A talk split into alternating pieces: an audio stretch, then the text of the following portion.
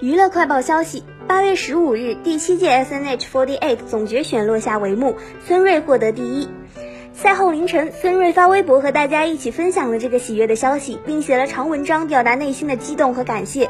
赛后，妆还没有完全卸干净，穿着简单的运动装的孙瑞手捧着奖杯自拍了好几张，看得出内心的喜悦。文章里他写道：“自己和支持自己的人这一路走得并不轻松，但是他还是一步一步踏实的走过来了。自己曾经的风言风语，自己曾经觉得很遥远的梦想，如今都实现了。他觉得自己实至名归。他还感谢了粉丝、公司、家人，还有《青春有你二》的节目组，表示自己还会继续努力。